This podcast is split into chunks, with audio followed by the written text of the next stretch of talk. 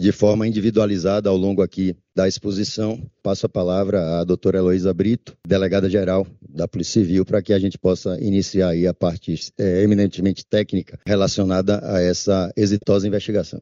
Bom dia a todos e a todas. Saudar doutor André Lavigne aqui representando a nossa procuradora-geral, doutora Norma. Muito obrigada pelo convite, doutor André. Saudar doutor Luiz, nosso coordenador do GAEC, um grande parceiro da Polícia Civil. É importante iniciarmos falando da importância deste momento aqui, é, que traduz essa integração entre as instituições. O trabalho ele precisa e deve ser desenvolvido assim com essa articulação entre todas as instituições do sistema de defesa social. E aí nós, depois de três meses, concluímos esse inquérito policial e vamos fazer uma breve apresentação aqui para os senhores e senhoras. Esse inquérito, ele começou assim que aconteceu o homicídio de mãe Bernadette no dia 17 de agosto do corrente ano. E ao percebermos as peculiaridades né, do fato, nós deslocamos imediatamente para o local é, equipes policiais que começaram a investigação ainda na noite do fato. Ao longo desses três meses foram realizadas 80 oitivas, foram 20 cautelares que foram deferidas pelo Judiciário e aí com posicionamento eh, favorável do Ministério Público. Nós acostamos aos autos 14 laudos periciais, e analisamos relator 17 relatórios técnicos de investigação.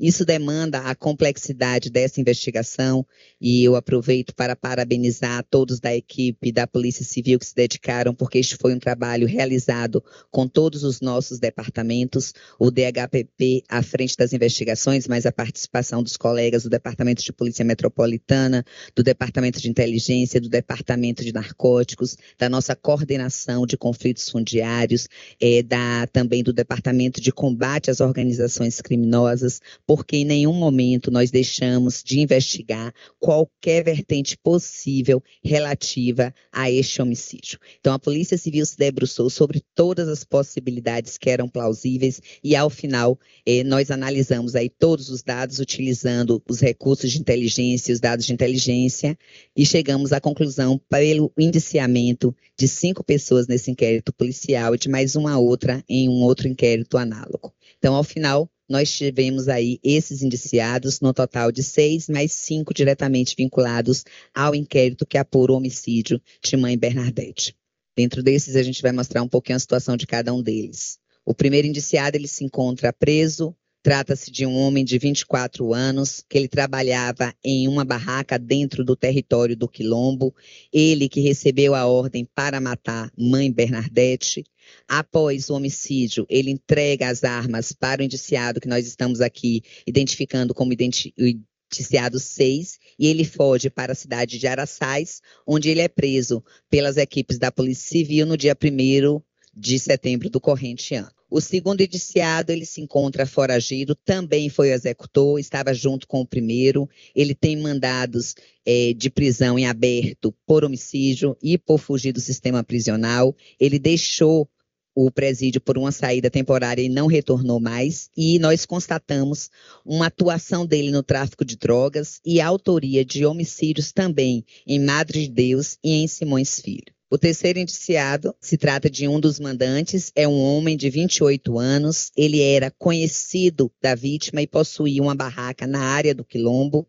Ele teve uma reunião e nessa reunião ele teve uma discussão acalorada com mãe Bernadette e junto com o indiciado 4 ele é o líder do grupo que praticava, é, traficava drogas na região. Importante também nós trazermos aqui ao Bojo que muitas informações que foram colhidas, nós obtivemos também da apreensão do celular da vítima, que foi feito logo após o crime, nós conseguimos identificar a pessoa que tinha, que estava de posse é, deste celular, que no primeiro momento ela foi presa também. A partir daí, utilizando os recursos tecnológicos, extraímos todas as informações e cotejando com as informações é, que estavam no celular da própria vítima, também nos deram todos esses elementos que nós estamos apresentando e foram juntados aos autos. O indiciado 4, ele se encontra foragido, é um homem de 34 anos, é o segundo mandante. Ele já tem um mandado de prisão em aberto por homicídio. Ele tinha sido preso pelas nossas equipes do Draco em 2018. Também já tinha sido é, alvo de uma da Operação Tarja Preta da Polícia Federal e ele também comandava o tráfico de drogas na região. O indiciado 5, ele está preso, é um homem de 45 anos, ele instigou o homicídio, ele prestou auxílio, indicou o melhor local para a prática do crime, ele avisou aos traficantes que a vítima chamaria a polícia para uma ação mais efetiva dentro do quilombo e vinha tendo desentendimentos contínuos com a vítima porque ele também fazia a extração ilegal de madeira na área do quilombo. É, esse é um dos áudios que um dos autores que se encontra preso passou para um dos executores, deixa muito claro aonde ele demonstra esse, essa preocupação e esse cuidado que mãe Bernadette ela tinha com o quilombo, onde ela não aceitava nada que fosse ilegal, nada que fosse indevido, e essa postura dela de defesa do território fez com que ele, inclusive, incitasse né, aos traficantes locais, dizendo exatamente isso, de que ela iria mandar a polícia para lá. Temos um outro áudio aqui também disponibilizado desse mesma pessoa. Esses são alguns dos elementos que nós eh, levantamos e nós podemos divulgar aqui para os senhores. E nós tivemos ainda o indiciado 6, que não está no inquérito de mãe Bernadette, mas é correlacionado porque foi o indivíduo que se encontra preso, que ele guardou as armas do crime após recebê-la e deu fuga ao indiciado 1, levando-o até a cidade de Araçás. Então, ao final desses três meses, a Polícia Civil, através das suas equipes de investigação concluíram o inquérito com indiciamento de cinco pessoas ligadas diretamente ao crime por homicídio triplamente qualificado, motivo torpe, recurso que dificulta ou impossibilita a defesa da vítima, emprego de arma de fogo de uso restrito e o indiciamento de um outro indivíduo no outro inquérito por porte ilegal de arma de fogo de uso restrito. Eu vou passar agora para a doutora Andréa, que vai dar também mais alguns detalhes da investigação. Bom dia a todos e a todas.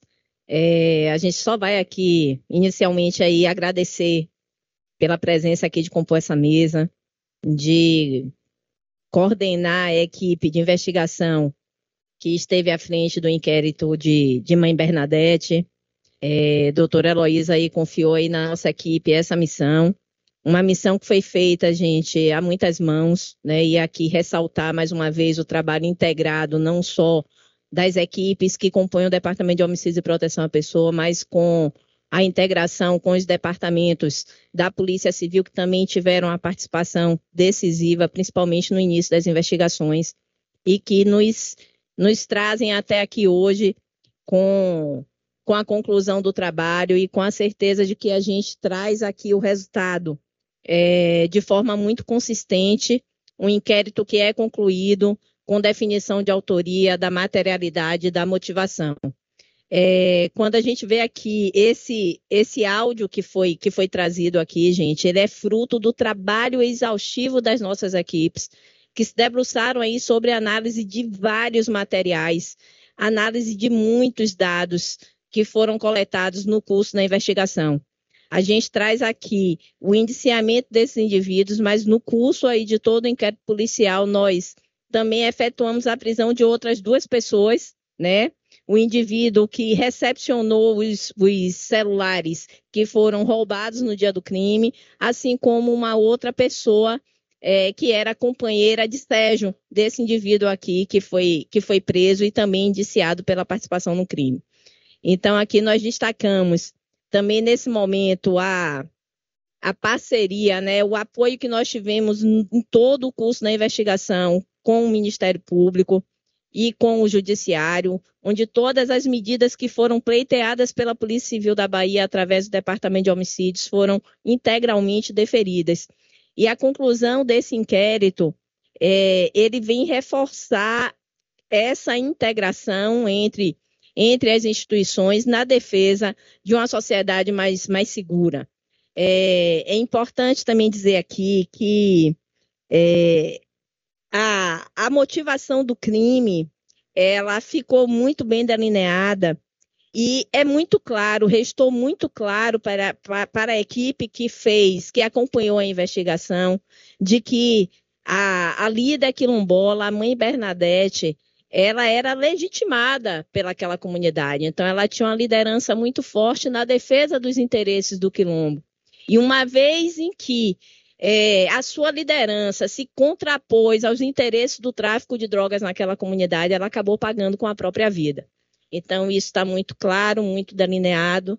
É, a gente está aqui à disposição, né, para esclarecer quaisquer, é, quaisquer outros, outras informações, destacando aqui também na mesa a presença do presidente do inquérito, né, doutor Oscar Vieira, presidiu aqui o inquérito. Destacar também aqui a presença do doutor Marcelo Calmon, doutora Fernanda Ashra, que também foram delegados destacados para é, acompanhar a investigação, assim como uma grande equipe de investigadores que não se faz presente aqui nesse momento e de escrivães também. Muito obrigada, doutora, pela confiança. É, eu quero aproveitar também para agradecer nesse momento é, toda a confiança que nos foi depositada pelo governador Jerônimo, que desde o início apoiou integralmente a Polícia Civil, de igual modo o secretário Marcelo Werner, que de modo é, muito ativo e próximo esteve ao nosso lado, disponibilizando todos os meios necessários de investigação. Não tivemos nenhum tipo de dificuldade para obter recursos ou os meios necessários a essa elucidação. Então, foi extremamente importante, assim como o juiz também é, de Simões Filho, que foi um grande parceiro, como mencionado por doutor André.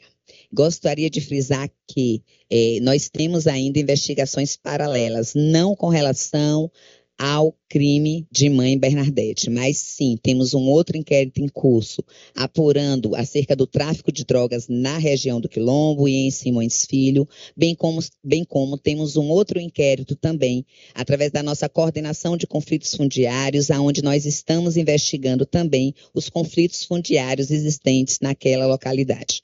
Então, as investigações da Polícia Civil, elas continuam por essas outras matizes, mas com relação ao crime de mãe Bernadette, nós damos como concluída a parte de motivação, autoria e materialidade. Muito obrigada.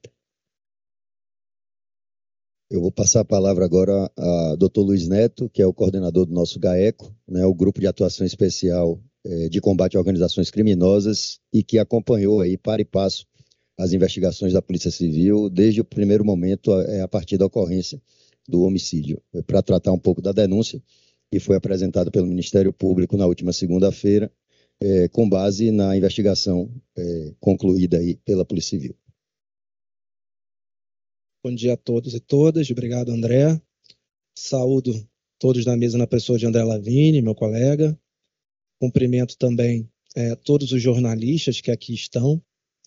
De início, ratificando as palavras já ditas, né, temos que enaltecer a Polícia Civil que apresentou um trabalho de investigação muito técnico, muito sofisticado, uma investigação muito difícil, que foi entregue com o uso de tecnologia, competência, expertise e assertividade e respeito à legislação. Então, doutor Luísa Brito, doutor André, doutor Oscar, doutor Calmon, que está aqui, demais delegados da Polícia Civil, estão de parabéns. Essa investigação foi trouxe um resultado de excelência que a sociedade baiana tanto esperava. É, cabe a mim falar um pouco sobre a denúncia, a narrativa dos fatos uh, que ensejaram a morte de Bernadette. Já ratificando as palavras do Dr. Andréia, na investigação restou absolutamente claro e inequívoco que mãe Bernadette morreu porque lutava contra o tráfico de drogas na região onde ela morava.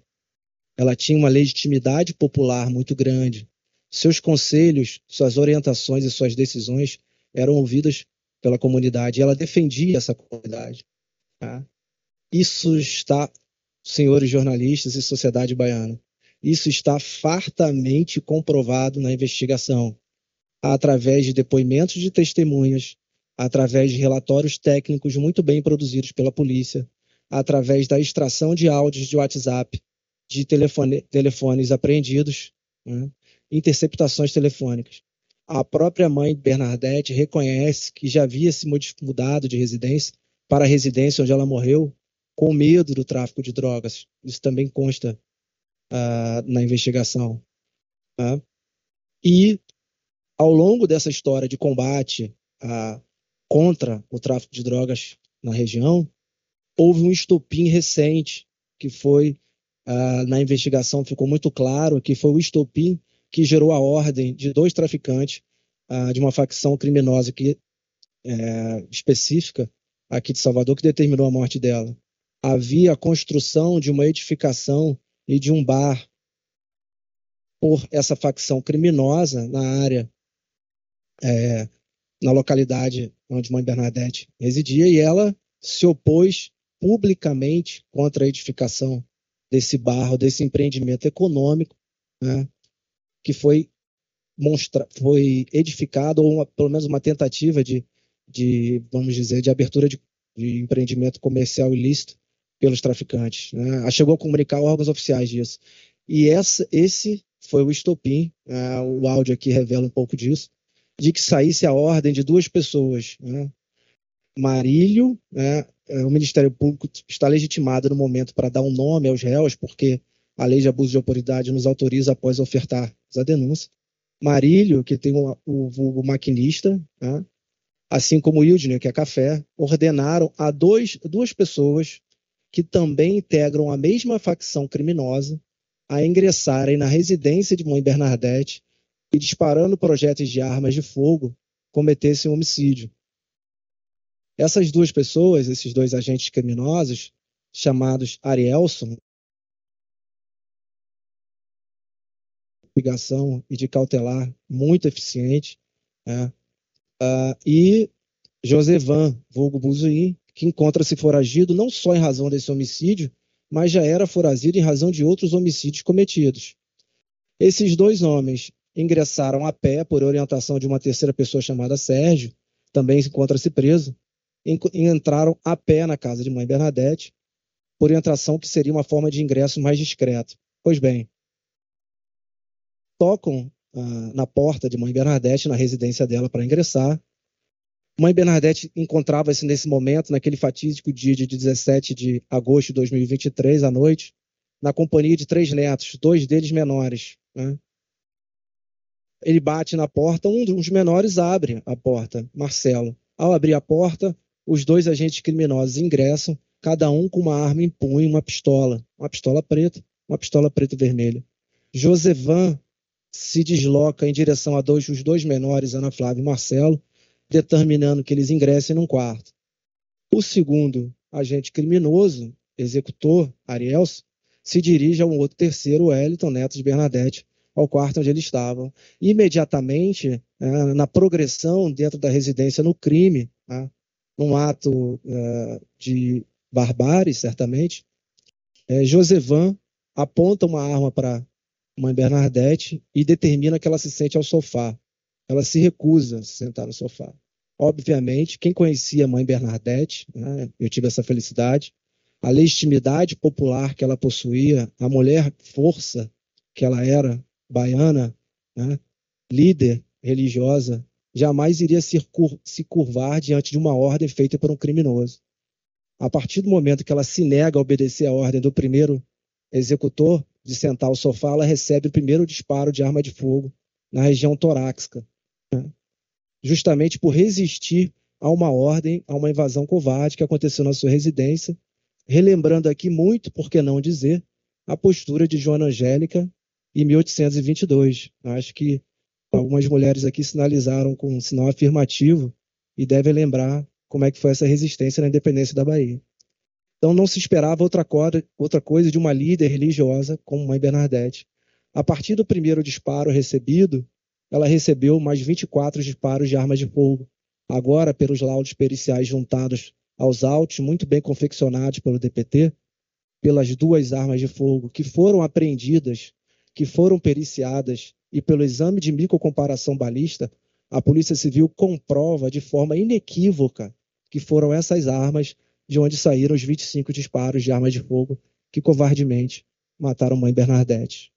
Não satisfeitos, esses dois agentes criminosos, mediante violência e portando armas de fogo após a morte, subtraíram os cinco aparelhos celulares da residência e empreenderam fuga.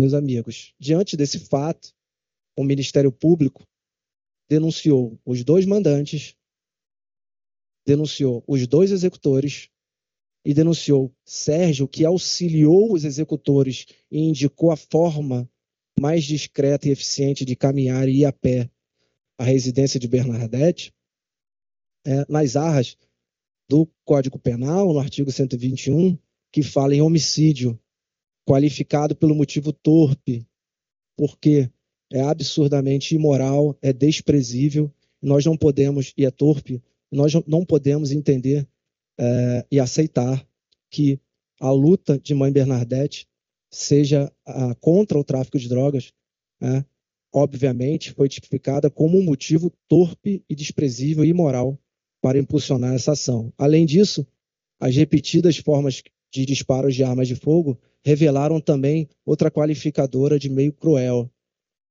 A dificuldade da defesa, ou praticamente a impossibilidade ou dificuldade extrema de se defender, para a legislação brasileira também qualifica, traz uma terceira qualificadora que o Ministério Público imputou. E, por fim, o emprego de arma de fogo. Não somente, e eu já estou chegando ao fim dessa narrativa, foram denunciados por homicídio. Os dois executores, como além de cometerem homicídio, subtraíram mediante violência no emprego de arma de fogo cinco aparelhos celulares, também foram denunciados no artigo 157, roubo. Não é isso? Por essa conduta que realizaram. É, eu fiz essa breve narrativa para tentar explicar as dinâmicas dos fatos, né, diante desse inquérito muito bem conduzido e instruído pela Polícia Civil. E essa denúncia foi ofertada no Poder Judiciário de Simões Filho. É, há uma expectativa de recebimento da denúncia, de que haja instrução processual e que, por fim, é o que deseja o GAECO, o Ministério Público do Estado da Bahia, esses indivíduos sejam pronunciados e submetidos ao Tribunal do Júri Popular para que essa justiça seja feita nesse caso. Muito obrigado.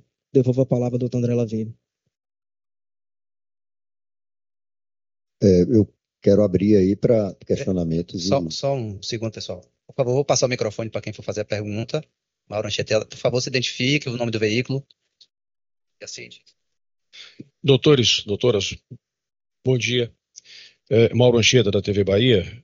Doutor, eu, eu gostaria, se possível, que o senhor explicitasse para a gente. A gente tem aqui uma descrição, consta até nesse documento apresentado é, pela, pela investigação, é, eu queria só saber quem é quem nessa, nessa investigação. Tem um homem de 24 anos, trabalhava numa barraca dentro do Quilombo, é um dos, é um dos executores. Quem é esse homem de 24 anos? É, esse aí é o Arielson, né? É um dos, dos executores do crime. Ele foi preso, permanece preso à disposição da justiça. Ele foi preso aí no dia, no dia 1 de setembro, em Araçais. Então, devo deduzir que o outro homem de 26 anos, executor, é o. BZ. É o Josevan. Josevan. Isso, está foragido. Homem de 28 anos, mandante, discutiu com mãe Bernadette. É o Café. Idney. Isso. Foragido. Homem, 34 anos, segundo o mandante, também liberava o tráfico. É, o maquinista. Maria Luiz. Homem, 45 anos, instigou, prestou auxílio fazer extração de madeira. É Sérgio. Esse aí do é o interlocutor do áudio que foi apresentado. Esse áudio do Sérgio foi enviado a quem? Ele foi, ele faz esse áudio e ele envia para o para o Alisson, né, que era um era parente de Arielson, né, e que se encarrega de encaminhar a maquinista, o qual determina a execução. Certo. É, é. Bom, e, essa, e essa, esse sexto. É, é, é, importante esclarecer que um áudio foi anterior ao crime e o outro áudio, o primeiro áudio que nós, que nós exibimos aqui, e o segundo áudio ele já é posterior ao crime, onde ele pede para destruir né, o, o, celular, né, se desfazer. Eu, eu devo, devo, deduzir, então, que es, essas quatro pessoas indiciadas aí, com exceção do Sérgio, pertenciam a essa facção? Sim. A uma mesma facção? Sim. E esse, e esse sexto homem aí, quem, quem é? Que, é, outro o, inquérito? É o, é o indivíduo que teria aguardado a... Tem nome Recebeu dele? as armas, ele, sim, é o Giodai. Ele foi preso e com ele foram apreendidas as duas armas, né, que foram utilizadas no crime, é, que comprovadamente foram as armas usadas para a execução, né, através dos laudos periciais de microcomparação balística que foram acostados aos autos do inquérito. O nome dele qual é mesmo, doutora? Giodai. Giodai? Isso. Tem sobrenome? É Carlos, Carlos Giodai. Carlos Giodai. Giodai. Tá. Então, então quem está preso e quem está solto, só para a gente encerrar. É, nós temos presos aí. É importante destacar que no curso da investigação nós prendemos cinco pessoas. Dessas cinco pessoas, três permanecem presas, que é justamente o Arielson, é, o, o, Sérgio e o Giodai. É, outras duas pessoas que foram presas, o indivíduo que recepcionou os celulares roubados das vítimas e o e a, e a, esposa de Sérgio também, no curso da investigação, foram, foram presos, mas foram liberados, uma vez que, que nós concluímos que eles não tinham tiveram participação efetiva no crime. Mas é, a, a, prisão deles foi de extrema importância para que a gente conseguisse delinear de forma mais clara a participação desses outros indivíduos aí na ação criminosa.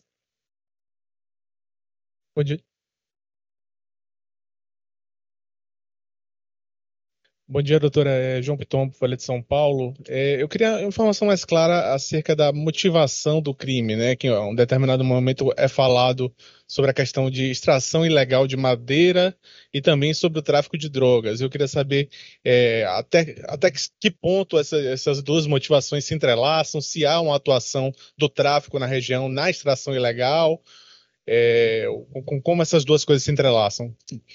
Mãe Bernadette era uma mulher extremamente ativa na defesa do quilombo. E ela se opunha a qualquer fato ilegal. Então, nós temos dois fatos que acabaram se correlacionando.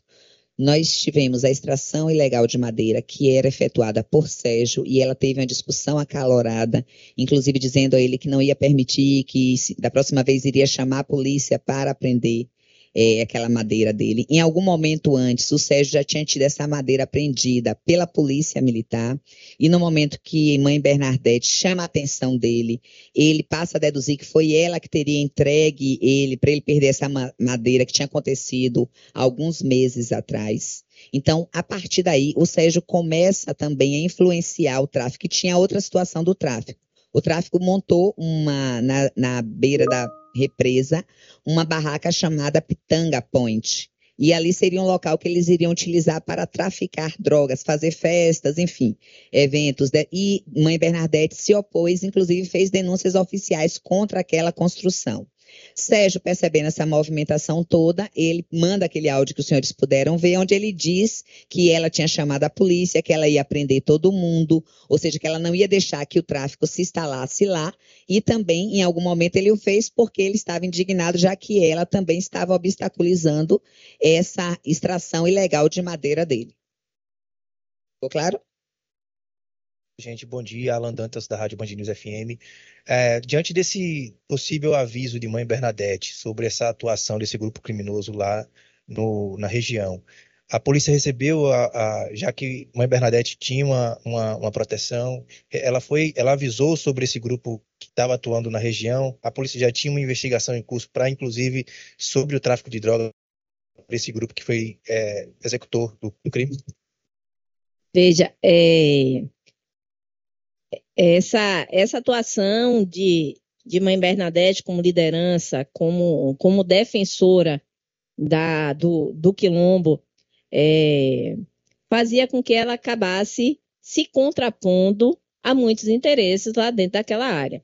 Em relação à atuação policial, é, é, em relação ao, ao, ao tráfico, à atuação criminosa desses indivíduos, havia uma atuação policial dentro lá do, da, da comunidade, tanto assim que dias antes do crime houve uma grande apreensão de drogas lá. Esse indivíduo teve um indivíduo até que era parceiro de, do, de, de desse grupo criminoso aí que nós conseguimos é, indiciar algum desses indivíduos aí pela morte dela também no homicídio.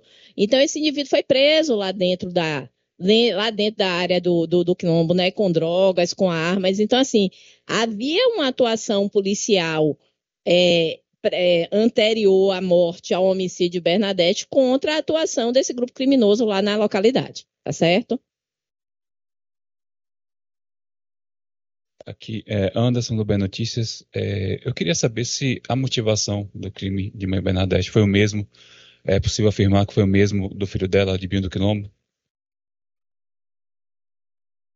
Bom, o inquérito de Binho do Quilombo, ele se encontra eh, sob apuração da Polícia Federal e sob sigilo. Nós não temos como nos manifestarmos acerca dessa apuração. A gente só pode falar acerca dessa apuração agora de mãe Bernadette. Então, não tem como lhe dizer se existe alguma correlação ou não. Com certeza, é, se a Polícia Federal entender cabível, ela vai é, solicitar peças deste inquérito para compor a apuração dela, mas realmente é uma pergunta que só a Polícia Federal pode dizer com propriedade. Bom dia, delegada, todos da mesa, Raul Aguilar do Off News. É, delegada, minha dúvida é a seguinte, essa extração de madeiras, será que não teria alguma, algo a mais por trás? Digo que o tráfico não tem atuado nessas dimensões, nessa logística aqui na Bahia, por exemplo, no norte do Brasil é corriqueiro. Não teria aí possíveis mandantes para esses traficantes fizessem essa extração de modo a deixar a área já preparada para uma eventual construção, empreendimento? Vocês chegaram a apurar algo nesse sentido? Tá. É, talvez eu não tenha sido muito clara.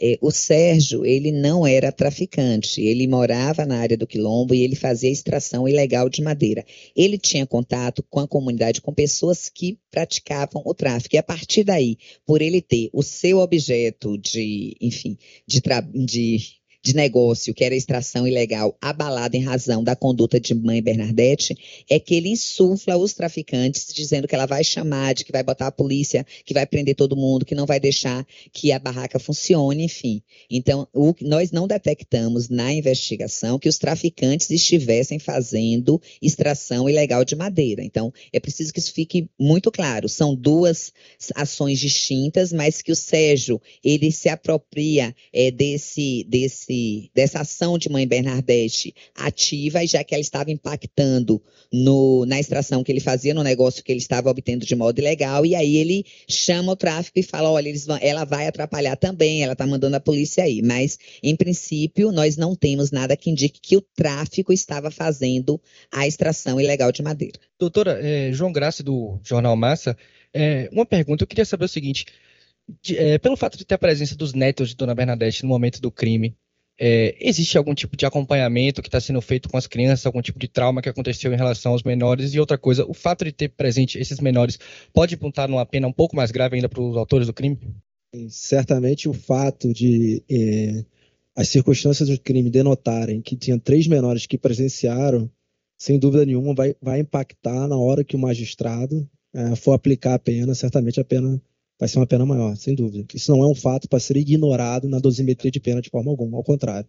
Concordo com o que você disse, a pena deve ser maior. A secretaria, o que eu posso trazer para os senhores é que a Secretaria de Justiça, a Secretaria CEPROME de Defesa Social tem mantido contato direto com os familiares né, é, de mãe Bernadette, no sentido de dar todo o apoio necessário possível. Não sei te explicitar se de fato eles estão tendo já um acompanhamento psicológico, mas eu posso dizer que tanto o secretário Felipe quanto a secretária Fábia Reis mantêm um contato muito próximo com os familiares, tentando prestar todo o apoio possível e cabível do governo do Estado. Delegada Anne do Farol da Bahia, por que a segurança de mãe Bernadette não foi intensificada, já que a denúncia foi feita antes, ela já era acompanhada? Eu tenho essa dúvida. Veja bem, é importante a gente destacar aqui que mãe Bernadette, ela diariamente ela recebia proteção de policiais militares lá, né? Então, diariamente ela ela contava com essa proteção da polícia militar, ela era acompanhada, tanto assim que um dos motivos pelos quais ela ela acaba é, sendo sendo morta é justamente por conta dessa proximidade que ela tinha com os policiais, né? Não, não, só na, não só com aquela equipe que fazia a proteção diária, mas qualquer outra demanda que fosse necessária. A atuação policial no Quilombo, ela tinha essa liberdade de fazer essa atuação direta, de, de, de fazer uma reclamação, de pontuar questões que ela queria que fosse abordado pelos policiais, né? Como foi a questão aí da da, do incômodo dela com a instalação dessa barraca, né? A instalação de traficantes de drogas aí nessa no, na região da barragem, né, para a prática do tráfico de drogas e também de festa paredão. Então, o que a gente é, pôde observar no curso da investigação é de que ela tinha uma proteção efetiva aí das forças policiais que atuavam ali naquela região. Bom dia, Léo Moreira do Portal à Tarde. É, ficou uma dúvida para mim em relação a Sérgio. Sérgio teria orquestrado todo o crime entrando em contato com os traficantes, correto? Ele tem ligação com a extração de madeiras. Teria mais gente sendo investigada sobre isso, compradores envolvidos, ou o inquérito está concluído? No curso da investigação, como nós bem demonstramos aqui, nós ouvimos aí mais de 80 pessoas. O início da, o início da investigação, ela vislumbrou aí várias possibilidades, né? A gente tentou, é, junto com, com as várias equipes que trabalharam, que atuaram aí no caso, a gente tentou aí descartar cada uma dessas possibilidades e no final restou comprovado para quem estava trabalhando na investigação do homicídio de que a motivação do crime estaria relacionada à atuação da, da, da vítima se contrapondo às lideranças do tráfico de drogas na região. Então é isso que para a gente ficou muito claro, tá certo? Muito embora essa possibilidade, como eu falei, ela não tenha sido, ela não tenha se comprovado como uma das motivações do crime, é algo que a gente sabe que ocorre dentro de uma comunidade quilombola, né? Não é diferente. A gente viu aqui que o próprio Sérgio, é, um dos indivíduos que foi indiciado, ele também acabava atuando dentro dessa, dessa atividade legal de extração de madeira ali dentro do quilombo, mas especificamente no inquérito que apurou o homicídio de mãe Bernadette, o que restou comprovado é que a motivação do crime teria sido por conta da da, da contraposição da vítima com as lideranças do, do tráfico de drogas, tá certo? Mas, assim, existem, existem outras investigações em curso, como bem a doutora Heloísa falou aqui, né? Não só em relação ao, ao, crime de tráfico de drogas, a gente deu aqui uma resposta ao homicídio, mas existem investigações em curso na Polícia Civil aí que visam apurar a atuação do tráfico de drogas e também que visa a, a apurar esses conflitos agrários ali dentro dessa comunidade e a extração ilegal de madeira também. Conta, pessoal. Então agradeço a presença de todos aí e desejo um bom dia.